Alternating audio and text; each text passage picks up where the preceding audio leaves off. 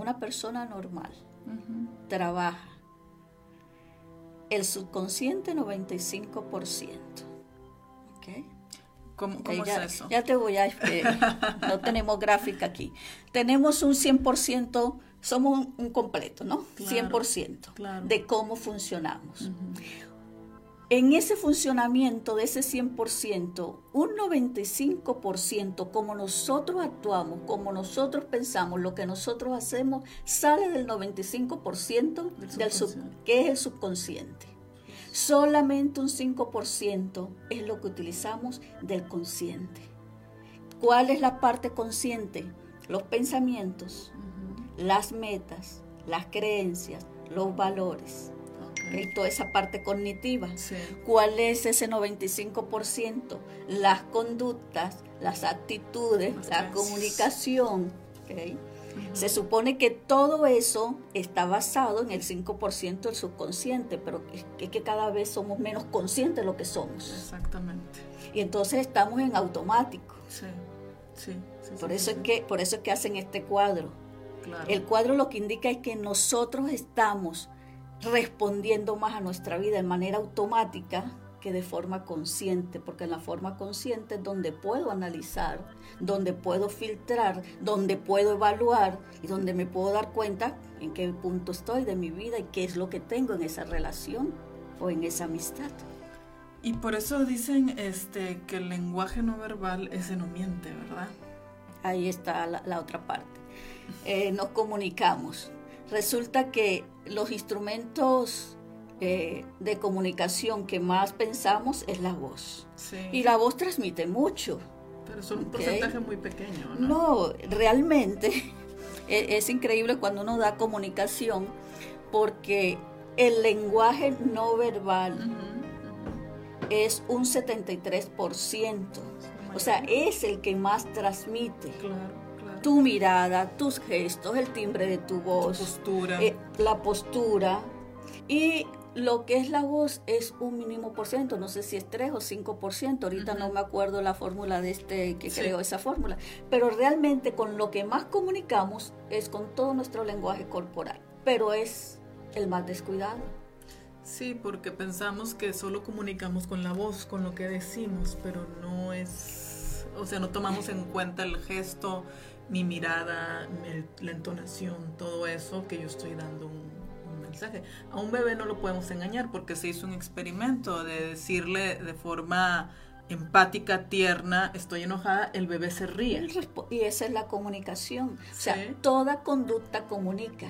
No hay nadie que pueda decir, yo no comunico nada. Por decir, este, ha- hay algunas personas que dicen, no, pues yo para no meterme en problemas mejor no hablo, no digo nada. Pero esa es una forma de comunicarse, ¿no? O- Ella, exactamente, ella asumió un formato de comunicación, el silencio, la habitación, como le quiera llamar, pero es su formato. O sea, todos comunicamos, el silencio comunica. Claro. la pasividad comunica, el cerrar nuestros ojos porque no te queremos ver comunica.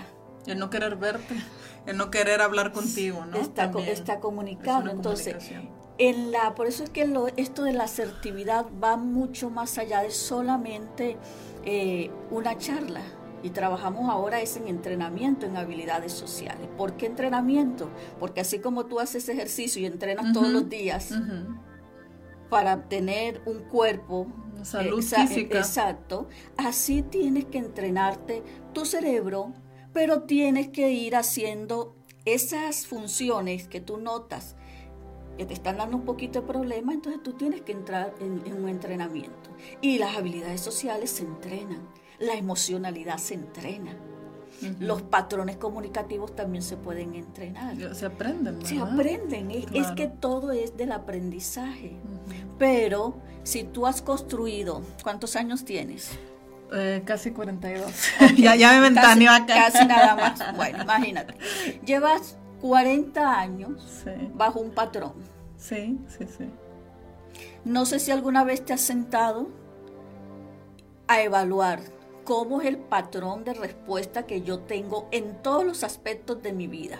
Cuando estoy en- con mi relación sentimental, Ujú. de matrimonio, ¿cómo soy?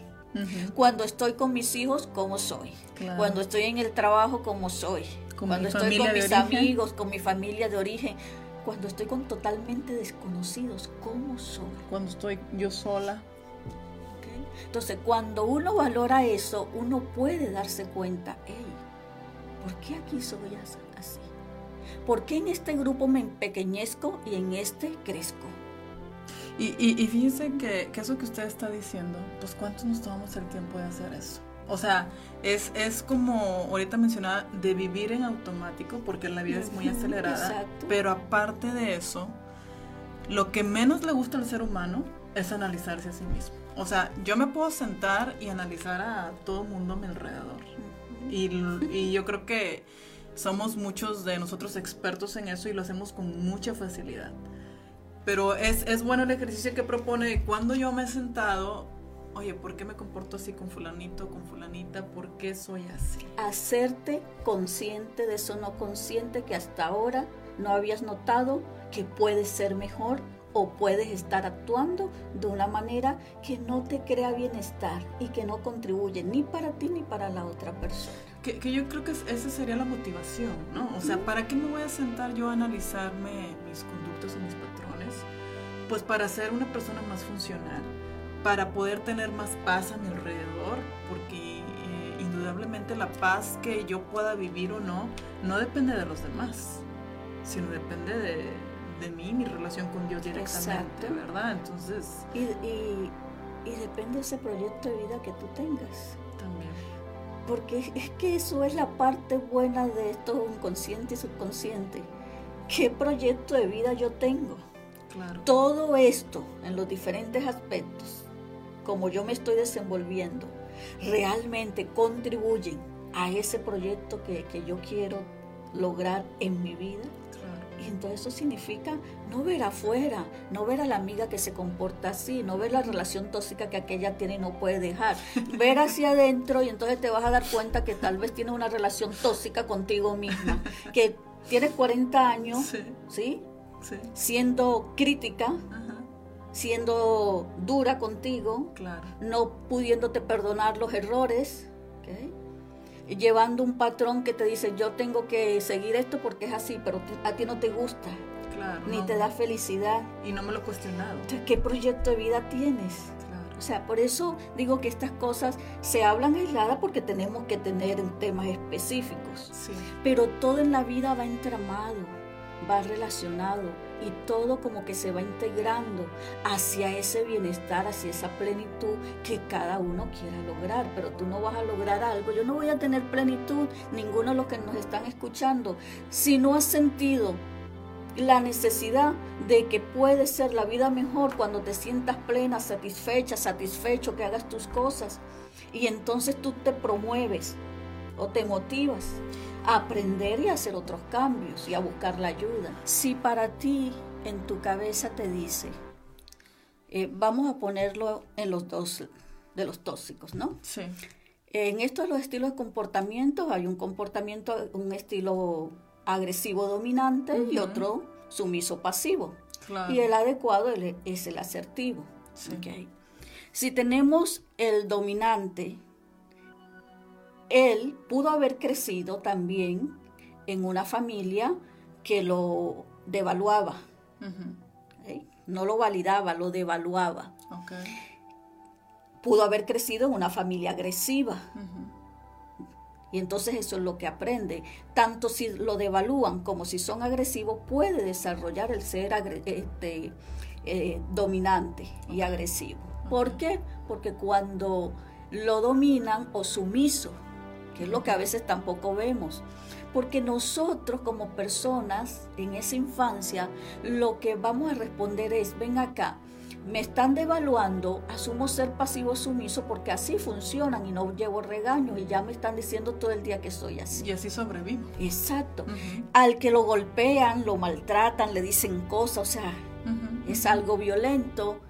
O se vuelve violento o se vuelve pasivo sumiso también. Okay. Entonces, cuando encontramos una relación tóxica, ¿qué es lo que tenemos? Tenemos a un dominante, alguien que quiere hacer el mismo patrón que vivió. Claro, lo quiere repetir. Repetir, pero él ya aquí tiene un papel que, donde él es el protagonista.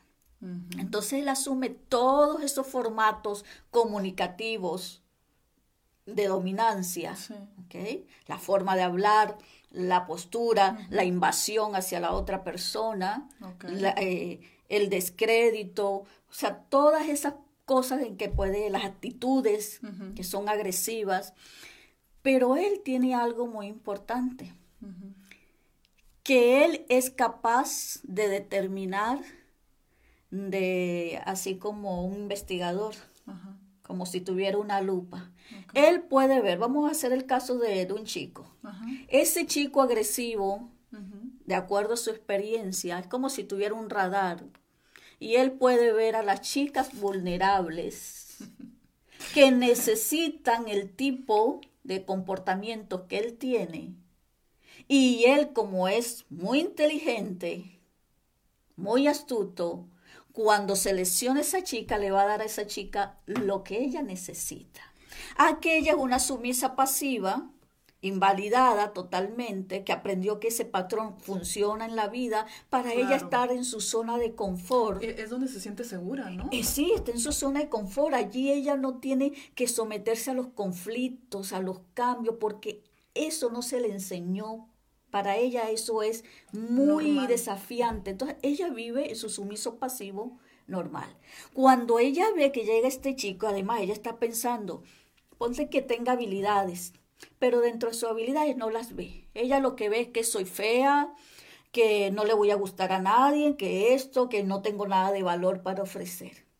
Cuando este personaje se aparece como los falsos príncipes azules que, que tenemos y va y le presta atención. ¿Qué ocurre en ella? Un milagro. Alguien se fijó en mí. O sea, es un milagro. Y entonces ella queda agradecida porque ese hombre se pudo fijar en ella y pudo ver algo bueno que ella no tiene. Claro. Esa gratitud la mantiene en su sumiso pasivo. Porque ella entonces en la relación empieza a tener comportamientos para que si tú me quieres tanto, tú me has hecho este milagro, yo te voy a entregar toda mi vida. Hasta renuncio a mi persona. Hasta renuncio a mis valores, a mi persona, lo que yo soñaba, lo que es digno de una persona. su dignidad. Todo lo va negociando. ¿Por qué?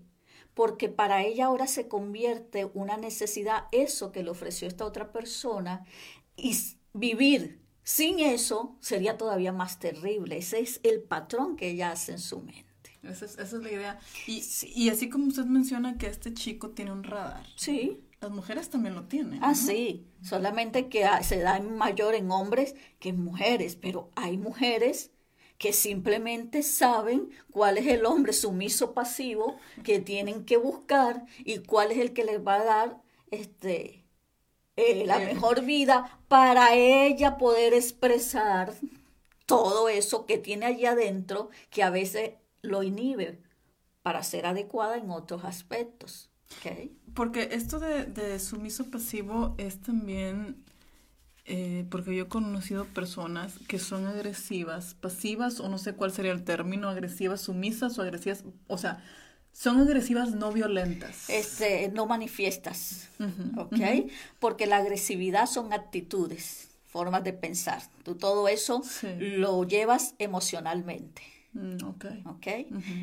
La violencia es la expresión de todo eso que tenías allí, que estabas gestionando de alguna manera, y cuando ya explota, entonces ya tienes un acto violento. Pero yo puedo ser agresiva sin ser violenta. Exactamente. Sí,